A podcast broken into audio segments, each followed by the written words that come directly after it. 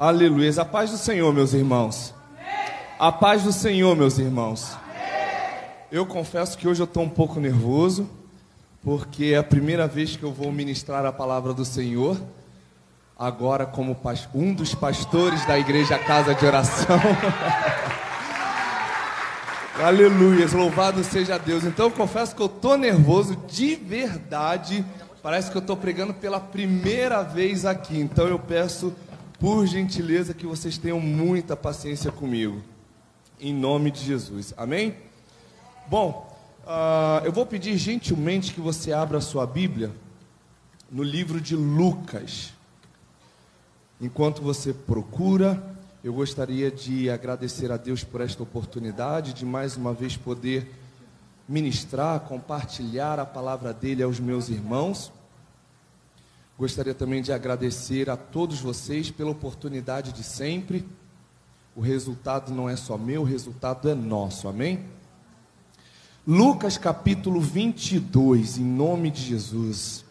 Lucas capítulo 22, nós vamos ler do versículo 39 até o versículo 43. Enquanto você vai se localizando, vai glorificando o nome do Senhor.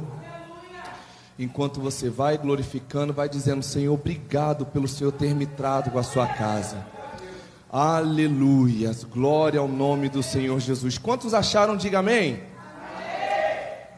E o texto diz assim: o epígrafo diz assim: Jesus no Getsemane versículo 39. E, saindo, foi, como costumava, para o Monte das Oliveiras. E também os seus discípulos o seguiram. E quando chegou àquele lugar, disse-lhes: Orai, para que não entreis em tentação.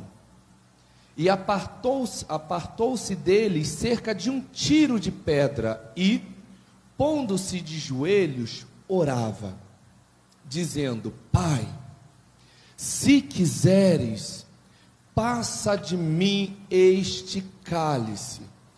Todavia, não se faça a minha vontade, mas a tua vontade. E apareceu-lhe um anjo do céu que o fortalecia. Aleluias, glória a Deus. Eu vou ler novamente esses mesmos versículos e vou pedir que em determinados momentos você possa completar a leitura para mim, amém? E diz assim, no versículo 39: E saindo foi como costumava, como como costumava, para o Monte das Oliveiras, e também os seus discípulos o seguiram. E quando chegou àquele lugar, disse-lhes: Orai para que não entreis em. E apartou-se deles cerca de um tiro de pedra, e pondo-se de joelho, orava, dizendo: Pai, se quiseres, passe de mim este. Todavia, todavia, todavia, não se faça a minha vontade, mas a sua vontade. E apareceu-lhe um anjo do céu que o que o confortou, que o fortalecia, que o sustentou. Feche seus olhos, encurve a sua cabeça. Senhor Jesus, nós queremos, ó Deus, te agradecer por esta palavra, crendo, ó Deus, crendo, Senhor, fielmente que o Senhor há de falar com cada um de nós. Senhor, que em nome de Jesus não haja dificuldade de entendermos aquilo que o Senhor tem para nós nesta noite.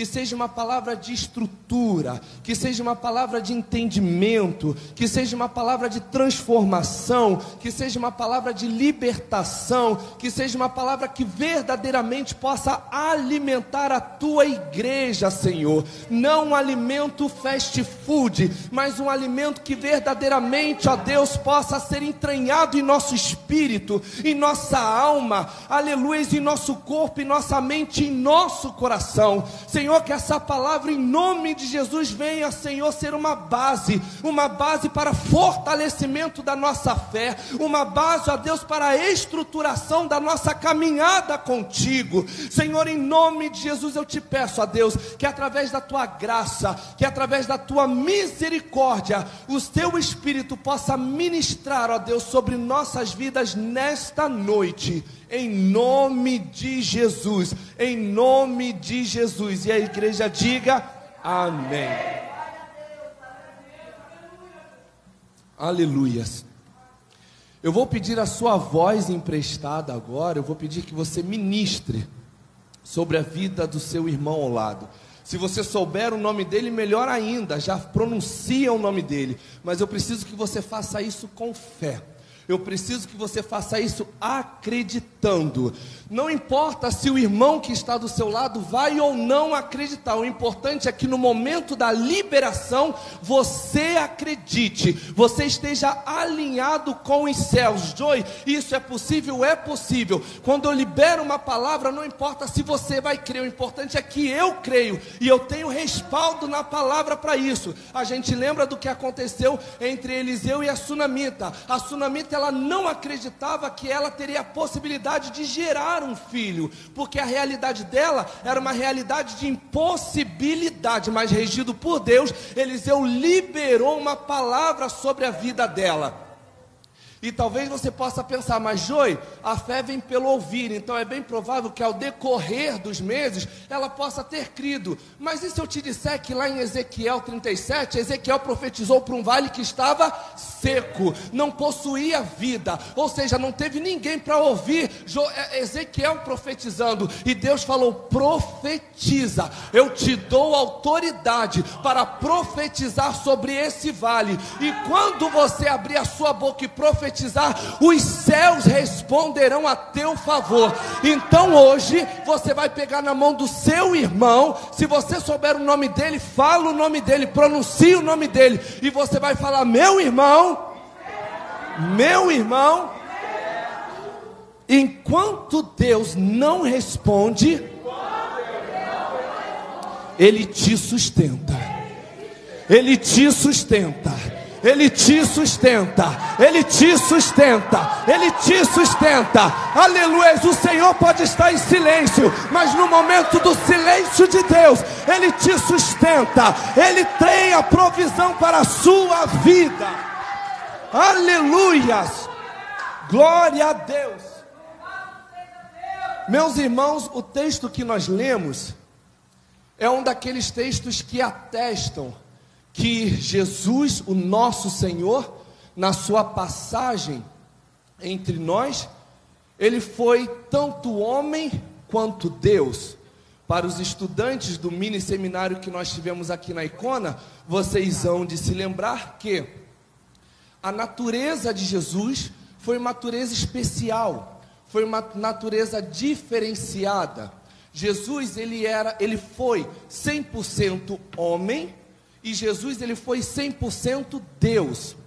E essa natureza a teologia nomina como união hipostática. Ou seja, Jesus ele não era 50% homem ou 50% Deus. Não. Jesus ele era 100% homem e 100% Deus. Joy, eu não entendi. Você vai entender quando você lembrar que Jesus, ele sentia fome. Quando ele sentiu fome, ele estava sendo homem. Mas lá no monte, quando ele multiplicou os pães e os peixes, ele estava sendo Deus. Aleluia. Quando Jesus estava dormindo na proa do barco na primeira tempestade, ele estava sendo o homem. Mas quando no mesmo capítulo ele se levanta e dá ordem para que o vento e o mar se calassem, ele estava sendo Deus. Aleluias. Aleluia! Quando Jesus ele sente sede no Calvário, quando ele foi crucificado, que ele disse que estava com sede e o soldado dá vinagre para ele, ele estava sendo homem, mas quando ele ressuscita ao terceiro dia, aleluias, ele estava provando para o mundo que ele era Deus. Ele era Deus. Esse, esse, esse capítulo, meus irmãos, é um capítulo que fala sobre a prévia da crucificação. É um capítulo que fala sobre a, uma das, um dos maiores momentos de dor que Jesus sentiu. Jesus, sendo Deus e sendo homem, como Deus ele já era onisciente, ou seja, ele já sabia de tudo que estava por vir. Ele já sabia da dor que o seu corpo sentiria ao ser cravado na cruz. Ele já sabia da humilhação que ele passaria ao ser cuspido. Ele já sabia de todas a, a, a, aquelas maldades, todas aquelas transgressões que o povo faria com ele. Ou seja, Jesus seria cuspido, crucificado, humilhado. Jesus seria chicoteado. Jesus receberia uma coroa de espinhos. Então preste atenção: ao mesmo ponto que Jesus Jesus, Deus, era onisciente e sabia de tudo que iria acontecer, o Jesus, homem, temeu.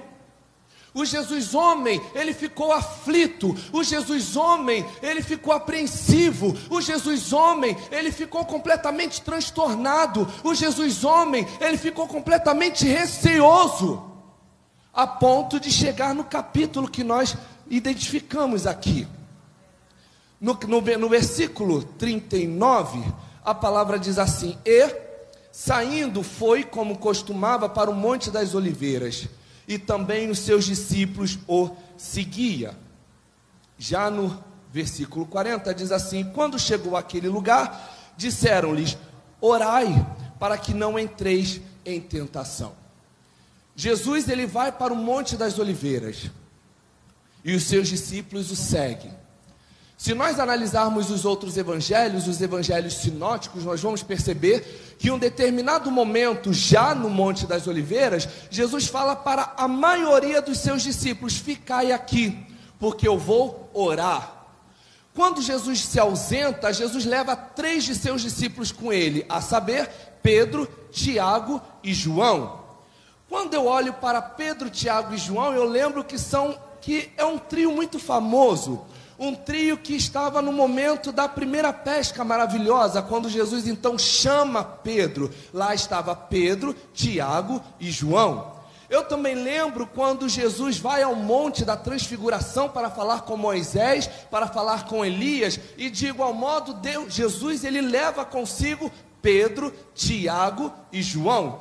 E agora, no Getsemane, agora um pouco mais próximo da dor, Jesus deixa os demais discípulos em um determinado ponto e segue com Pedro, Tiago e João. E o que, que eu aprendo com isso? O que, que a palavra me revela através desse momento? Caminhar com Jesus não é apenas viver milagres, caminhar com Jesus não é apenas ter acesso ao sobrenatural, caminhar com Jesus também é passar por momentos de aflições.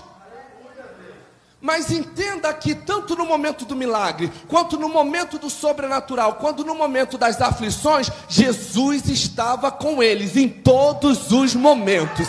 Aleluias! Eu não sei o momento que você está passando, se você está passando por um momento de um grande milagre, eu espero. Eu não sei se você está passando por um momento de uma grande revelação, de um grande momento de um sobrenatural, eu espero e eu desejo. Mas se você estiver passando por um momento de aflição, de angústia, tenha tenha certeza, Jesus está contigo. Jesus está contigo. Aleluias! Jesus então deixa parte dos seus discípulos e segue com Pedro, Tiago e João. E um pouco mais adentro do Monte das Oliveiras, já entrando no Getsemane, Getsemane era um jardim privado dentro do Monte das Oliveiras. Então, na verdade, quando a gente fala de Getsemane, é uma área restrita, é uma área literalmente particular.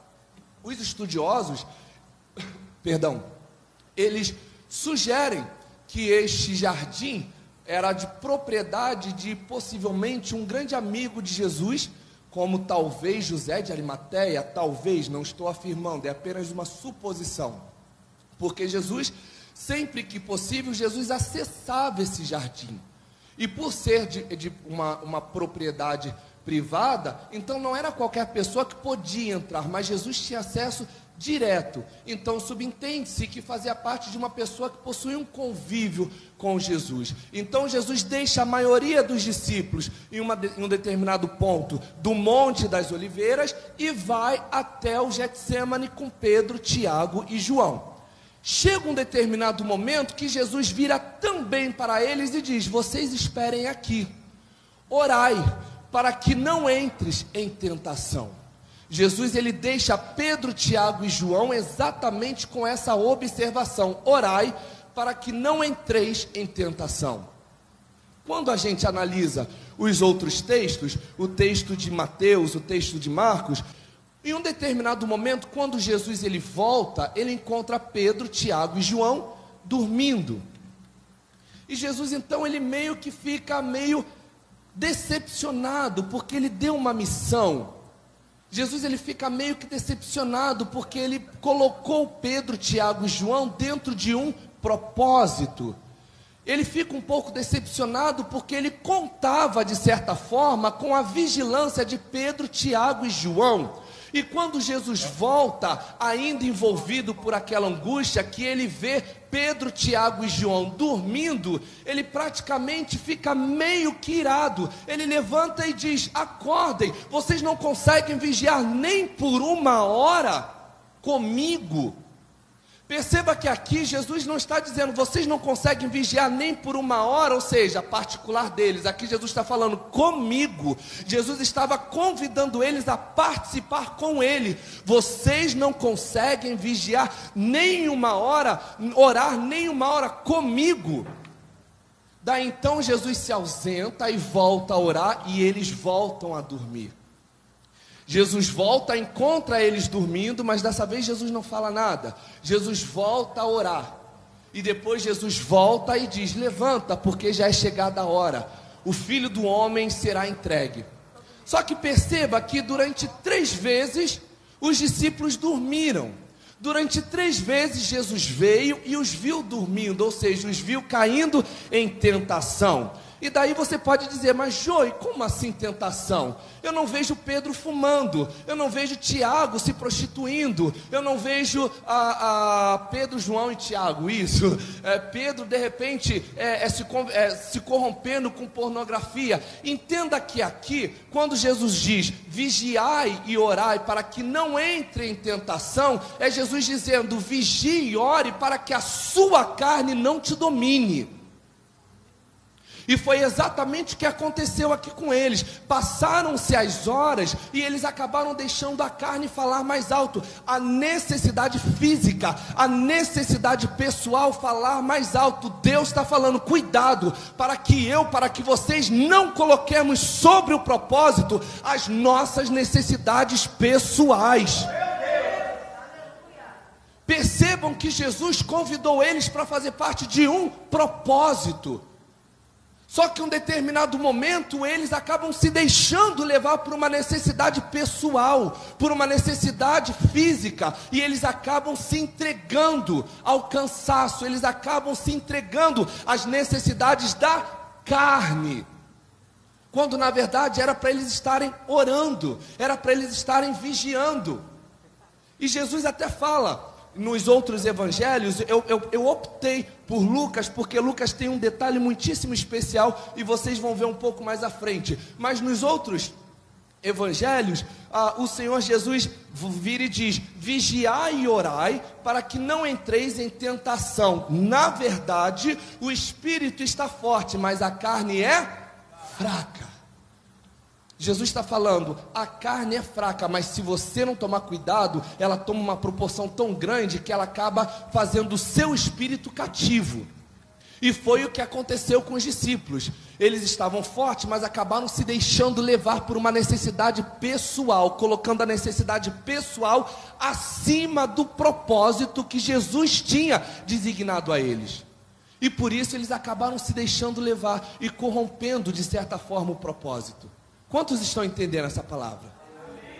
Jesus está falando para mim para você. Eu entendo as suas necessidades, eu entendo exatamente as suas fraquezas, mas não coloque, não permita que as suas necessidades físicas, é, é, pessoais, morais sejam postas acima, acima do propósito. Eu te coloquei num propósito, então vigiai e orai, vigiai e orai, vigiai e orai. No texto que nós lemos em Lucas 22, a palavra diz que Jesus diz apenas orai, mas quando a gente vê Marcos, quando a gente vê é, é, é Mateus, a gente vê que, que eles dizem vigiai e orai. E talvez algumas pessoas possam dizer assim: por que não orar e vigiar? Não daria no mesmo? Daria no mesmo na matemática, porque na matemática existe uma cultura que diz que a ordem dos fatores não altera o produto, mas para Deus, para Jesus, a ordem que Ele der é a ordem que tem que ser seguida. E aqui Jesus disse: vigiai e orai, porque em determinadas situações o que vai determinar a sua vitória não é a tua oração, mas sim a sua vigilância. A vigilância. Por isso que ele coloca na frente, vigiai e orai, porque tem situações que você ora, ora, ora, ora, mas não vai adiantar de nada, você não vigiou. Jesus está falando, vigia, depois você ora, vigia, fecha as brechas, depois você ora. Aleluia. Aleluias, vigiar e orar. A gente tem que entender que a ordem a qual Jesus nos dá precisa ser seguida. Se nós mudarmos a ordem, nós corrompemos o processo. Joy, me explica um pouco mais, eu gosto muito de falar sobre isso. Elias, em 1 Reis 18, quando ele vai lá combater os profetas de Baal, chega o momento de Elias, Elias, no, no é, 1 Reis 18, no versículo 30, ele vai lá e repara o altar do Senhor, e no versículo 38, o fogo do Senhor cai. Então veja que primeiro Elias reparou o altar, para depois pedir fogo do céu. Só só que tem gente que quer ver fogo cair do céu sem reparar o altar. Deus está falando, siga a ordem, e a ordem é repara o teu altar para depois você ver fogo caindo dos céus. Aleluia, essa é a ordem. Não adianta eu querer ver fogo cair do céu com o altar completamente desconcertado, completamente bagunçado, completamente desordenado. Deus está falando, eu tenho fogo para mandar, mas antes conserto teu altar. Nós precisamos ter a plena, o pleno entendimento do propósito. Muitos de nós, muitas das vezes, não recebemos uma bênção, não recebemos a vitória, porque nós não compreendemos o propósito. Você deve se lembrar que Ana, mãe de Samuel, ela era estéril, e ela pedia, pedia, pedia ao Senhor um filho, e ela falava: Senhor, me dá um filho, Senhor, não tenho filho, Pelina tem filho, eu ainda não dei o filho para Eucana. E a Ana, ela ficava naquela angústia por uma necessidade física, por uma necessidade pessoal, por uma necessidade pessoal, pessoal. E enquanto ela não entendeu que o filho dela seria para responder um propósito dos céus, ela não recebeu. Tanto que em 1 Samuel, logo no capítulo 1, ela vira e fala: Senhor, se o Senhor te lembrares desta tua serva e me deres um filho, este eu te entregarei todos os dias da minha vida. Aqui era Ana dizendo: Eu abdico daquilo que eu achava necessário para a minha vida, para exercer o teu chamado, para exercer aquilo que o Senhor tem como propósito. Eu quero um filho, mas o Senhor quer um profeta. Eu quero um filho, mas o Senhor quer um sacerdote. Eu quero um filho, mas o Senhor quer um juiz. Então, para justamente fazer a tua vontade, eu abro mão da minha e eu entrego o filho que o Senhor me dá para fazer a tua vontade vontade. E é muito difícil abrirmos mão daquilo que nós queremos para fazer a vontade de Deus. É muito difícil.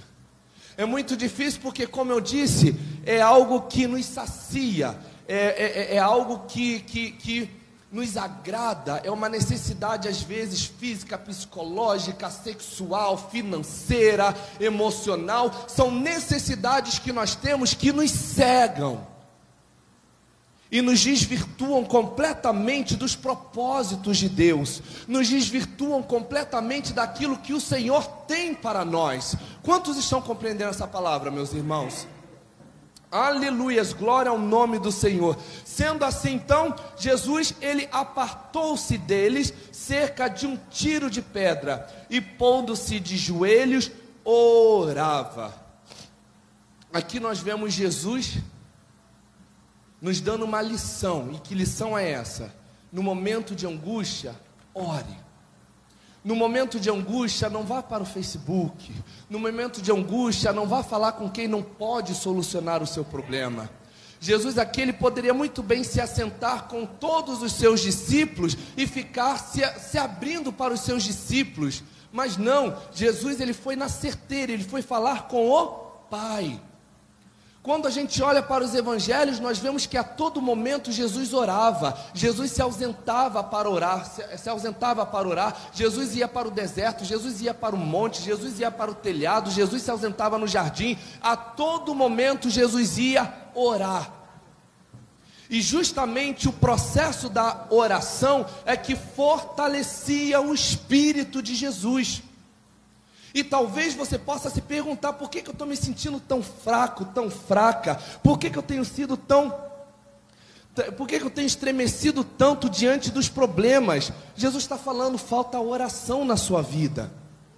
Oração é falar com o Pai, oração é se relacionar, oração é uma conversa, oração é aquele momento a qual só tem você e Deus ali, você se abre para Deus e Ele começa a ministrar sobre a sua vida. O próprio Senhor Jesus, ele disse em Mateus 6,6: Quando quiseres pedir algo ao seu pai, entra no teu quarto e fecha a porta, que ele, no oculto, ele te ouvirá. E você pode dizer, mas Joia, aqui Jesus, ele não estava no quarto, ele estava num jardim. Quando Jesus fala quarto, Jesus se refere a um momento de intimidade, porque no quarto, que todos nós temos um momento de ah, mas ele não estava num quarto, ele não tinha como fechar as portas. Quando Jesus fala sobre o fechar das portas, Jesus está falando sobre o fechar das brechas. Então Jesus está falando: quando você quiser pedir algo ao teu Senhor, pedir algo ao Pai, entra no teu momento de intimidade, não importa onde você está, se você está no trabalho, vai no banheiro, vai ali no banheiro, ali um pouquinho, ora ali ao Senhor. Se você está dirigindo, quando o sinal fechar, le levanta um clamor ali de um minuto, de 30 segundos ao Senhor. Se você está lavando a louça, vai orando ao Senhor. Se você está dando uma pausa na faculdade, vai orando ao Senhor, porque é isso que vai te fortalecer. Não há outro caminho senão a oração. Não há outro caminho. Aleluias. Glória ao nome do Senhor Jesus. Quantos estão entendendo essa, essa mensagem, meus irmãos? A própria palavra diz que Jesus foi orar, ou seja, ele foi fazer aquilo que ele costumava fazer. Logo no capítulo 39, a palavra diz isso, e saindo foi como costumava. Então aqui a gente não vê Jesus indo orar por desespero, a gente vê Jesus indo orar porque ele costumava orar.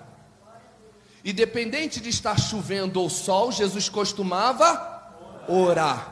Independente dele da nossa situação, né, trazendo para a nossa realidade, independente dele estar com dinheiro para o Uber ou não, Jesus costumava, independente do laudo estar favorável ou não, Jesus costumava, independente do relacionamento estar em paz ou não, Jesus costumava, e isso dava a ele autoridade e poder.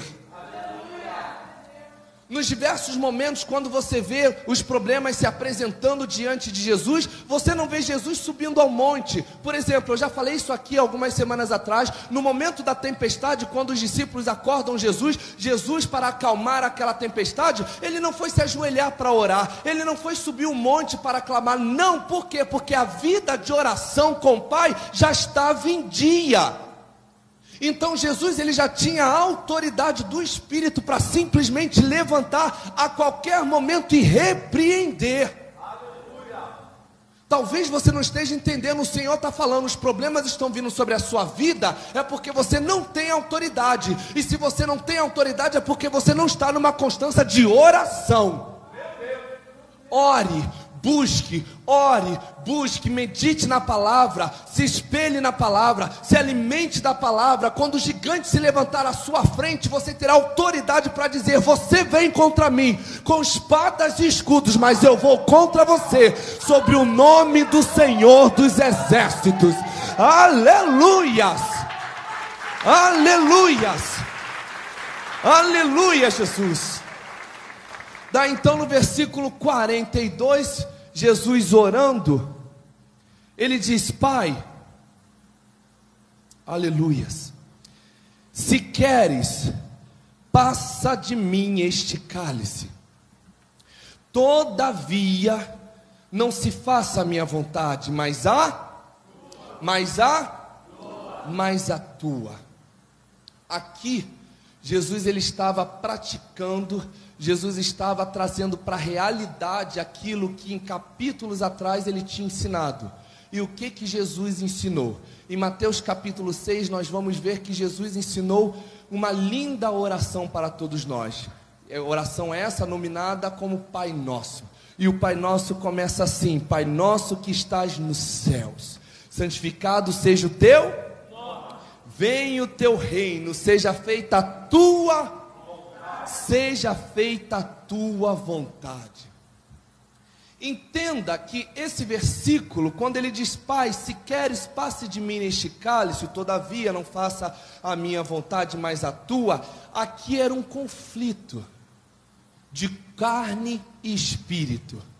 Jesus, homem, ele estava pedindo para que, se fosse possível, o cálice fosse passado, mas o Jesus Deus, o Jesus Espírito estava dizendo: Mas, sobretudo, faça a tua vontade. Aleluias, aleluias. Quando eu estava olhando, estudando para essa palavra, o Senhor justamente abriu os meus olhos e disse: Joy, passa para a igreja que nós temos de fato duas naturezas, assim como ele teve. Nós temos o nosso espírito e nós temos o nosso corpo. O espírito, ele vai duelar constantemente com o nosso corpo, que representa a carne. Por isso, nós precisamos alimentá-lo para que o momento de tentação em um momento de aflição, em um momento de perturbação, nós possamos dizer que faça a tua vontade. A tua vontade. Quantos de nós em alguns momentos já não pediu ao Senhor, Senhor, se puder, tire isso do meu caminho. Tira fulano, fulana do meu caminho. Senhor, se tu puderes, Senhor, eu me coloca num outro trabalho. Senhor, se o Senhor puder, Senhor, tire essa enfermidade do meu corpo. E a gente acaba esquecendo que todas as coisas cooperam para o bem daqueles que amam a Deus. Nós esquecemos que todas as coisas são para a glorificação do nome do Senhor. E Ele não conta com quem está lá fora, Ele conta com você que está aqui dentro, para honrar o nome dEle. Então aqui a gente vê o Jesus homem dizendo: Se queres, passe de mim este cálice. Aqui era a carne gritando: Vai doer, eu vou passar por uma humilhação, eu, eu, eu, eu vou ser crucificado, os escravos serão postos nas minhas mãos, nos meus pés, eu serei humilhado. Mas o Jesus Espírito estava dizendo: Sobretudo, faça a tua vontade, faça a tua vontade, faça a tua vontade. Se for para glorificar ao Pai, faça a tua vontade. Em outras palavras, aqui era Jesus dizendo: Pai, já que não é possível, conta comigo, eu estou aqui para o que der e vier. Não importa se vai doer, não importa se, vai, se eu vou chorar, não importa se eu serei humilhado, não importa se eu serei cuspido, conta comigo, porque mais importante do que saciar a minha vontade, a minha necessidade, eu quero saciar e fazer a tua vontade. Aleluias, glória ao nome do Senhor Jesus. E em seguida, no capítulo 43, a palavra diz assim: E apareceu-lhe um anjo do céu que o fortalecia. Perceba que Jesus, ele está clamando ao Pai. Jesus está clamando ao Jesus está clamando ao ao Pai. Jesus ele tinha um relacionamento aberto, direto. Jesus não precisava de sacerdote, Jesus era o próprio sacerdote. Jesus não precisava de sacrifício, Jesus era o próprio sacrifício. Então Jesus ele tinha acesso direto ao Pai. Nesse momento ele de igual modo estava falando com o Pai, só que ele não obteve resposta. Ele não ouviu a voz do seu Pai. Mas perceba que em um determinado momento apareceu-lhe um anjo do céu que o fortalecia. E essa palavra ficou muito clara para mim. Foi exatamente a palavra que eu pedi para que vocês liberassem sobre a vida dos seus irmãos. Enquanto o Senhor não responde, Ele nos fortalece. Talvez você queira que o Senhor responda de tal forma, em tal data. Deus está falando, há tempo para todas as coisas. E o que você precisa, a resposta que você precisa, ainda vai levar um tempo para ser liberada. Mas não se preocupe, porque enquanto a resposta não chegar, eu vou te sustentar. Talvez você não esteja entendendo. Aqui é Jesus falando: enquanto o laudo não é, é, é, é, revertido, eu te sustento. Enquanto a porta de emprego não se abre, eu te sustento. Enquanto os problemas estão vindo sobre a sua vida, não se preocupe, eu te sustento.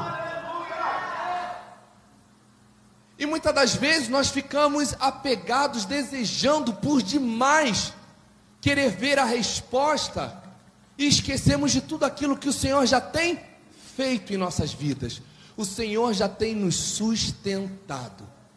E prova disso é que você está aqui hoje. Prova disso é que você poderia estar em qualquer outro lugar, mas está aqui hoje.